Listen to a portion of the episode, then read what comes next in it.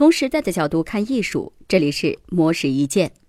张大春是台湾著名作家，凭借小说《四喜忧国》《城邦暴力团》、文学理论著作《小说贝类》等作品广为人知。最近呢，他在接受媒体采访时啊，就分享了他对于东西方人物创作的区别。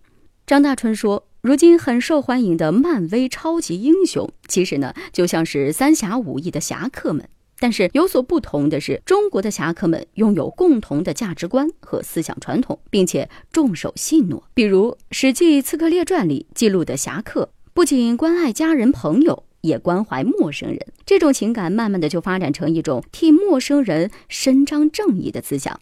而漫威的人物呢，相对来说更加的复杂一些，里面的主角有时会发现自己内心存在黑暗的一面。但是这种情况在中国侠客中是不存在的。若是侠客的内心有阴暗面，便不能称之为侠。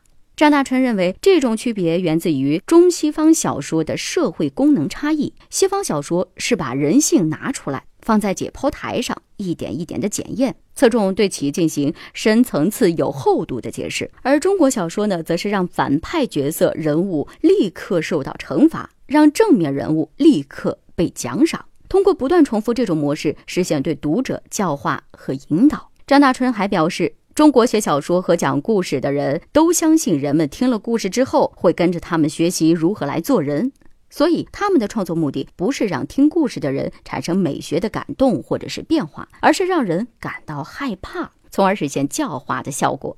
这就是东方与西方小说创作最不一样的地方。以上内容由模式意见整理，希望能对您有所启发。模式意见每晚九点准时更新。